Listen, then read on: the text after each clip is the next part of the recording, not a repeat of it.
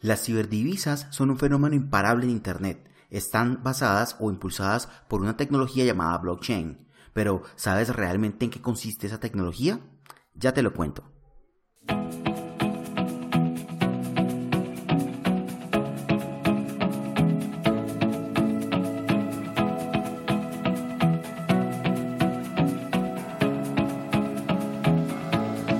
Buenos días, buenas tardes, buenas noches. Bienvenidos a este podcast.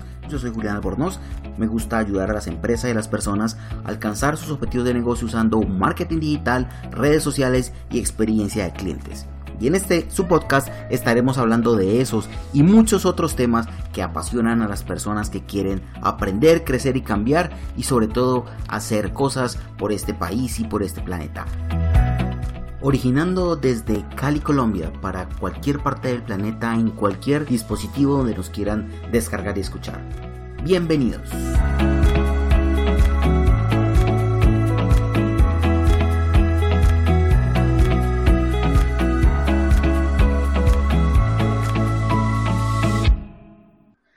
Para entender qué es blockchain y cómo surgió esa tecnología hay que mencionar el nombre de Satoshi Nakamoto es un seudónimo y la identidad real de ese personaje se desconoce. Es más, a veces se dice que es un grupo de programadores y no una sola persona a la que corresponde ese seudónimo. El tal es que en noviembre de 2008, bajo ese seudónimo, se registró un artículo titulado Bitcoin, un sistema de efectivo electrónico peer-to-peer, -peer, es decir, punto a punto, en una lista de correo de criptógrafos.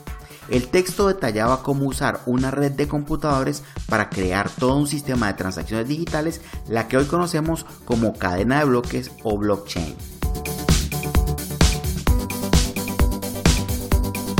Se podría decir que el blockchain es un gran libro de acontecimientos digitales compartido colaborativamente entre diferentes partes y que sean muchas partes. Estas cadenas de bloques solo pueden ser actualizadas por un consenso general, cuando sea específicamente necesario y una vez que se ha introducido esa modificación no puede ser borrada ni modificada.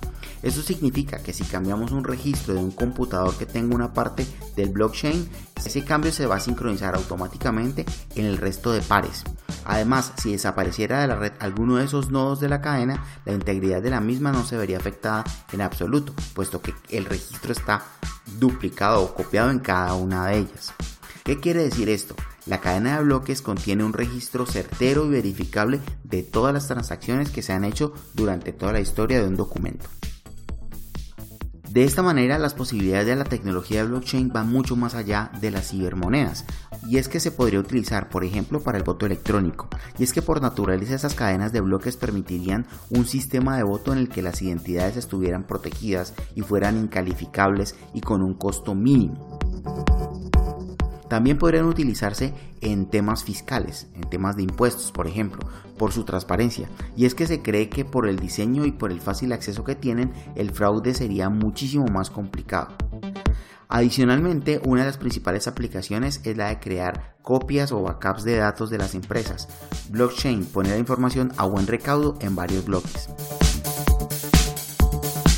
A pesar de que el blockchain está aún en una fase incipiente, su despliegue trae consigo vacíos legales que obligarán a crear nuevos marcos jurídicos.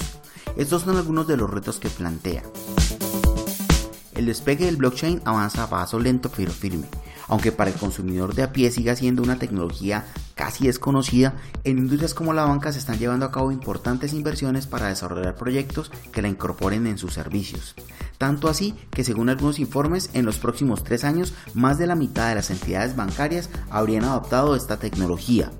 Lo que se pretende con esto es dar forma técnica y jurídica a esta tecnología de cadena de bloques que aún se encuentra en las primeras fases de desarrollo. De ahí que se planteen algunos dilemas legales que ni siquiera desde los sectores industriales que están ahondando en ella saben bien cómo resolver.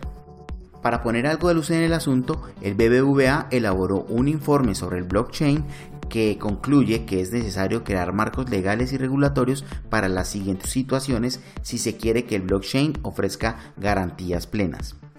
La primera es la responsabilidad legal y última.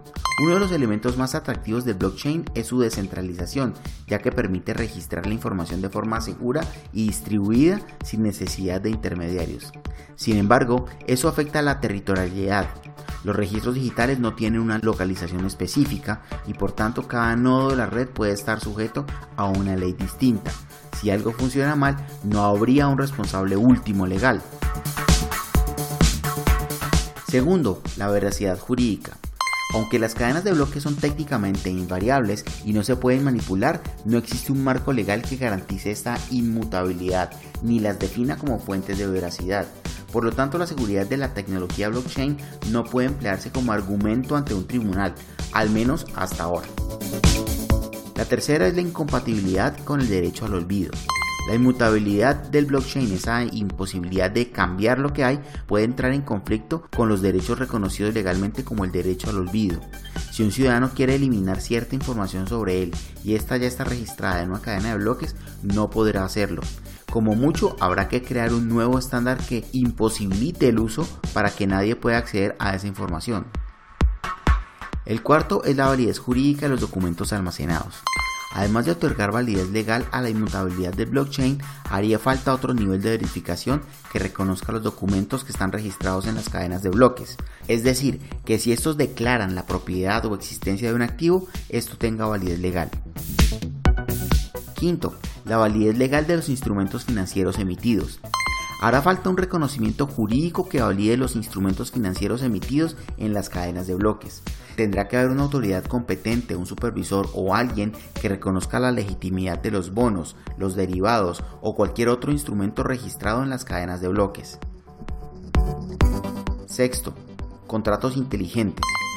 El problema de la territorialidad y la responsabilidad mencionada en el primer punto también afecta a los contratos comerciales. Cuando dos partes firmen un acuerdo de este tipo, el documento no tendrá una localización específica o dicho de otro modo, a cada una le afectará una jurisdicción distinta. En caso de no respetarse el contrato o de algún error, ¿quién respondería? Séptimo, registro para el Internet de las Cosas. Un uso interesante de la cadena de bloques es su aplicación al Internet de las Cosas, pero en esta tecnología todo tiene una identidad, así que habrá que crear un registro común, compartido, para almacenar esos datos identificadores y que así los objetos se comuniquen entre ellos y hagan transacciones. Y bien amigos, llegamos hacia el final de un episodio más de este, su podcast. Nos encontramos en redes sociales, recuerden, arroba albornoz en Twitter y en Instagram, J Albornoz T en Facebook, Albornoz en LinkedIn. Nos escuchamos la próxima semana. Chao, chao.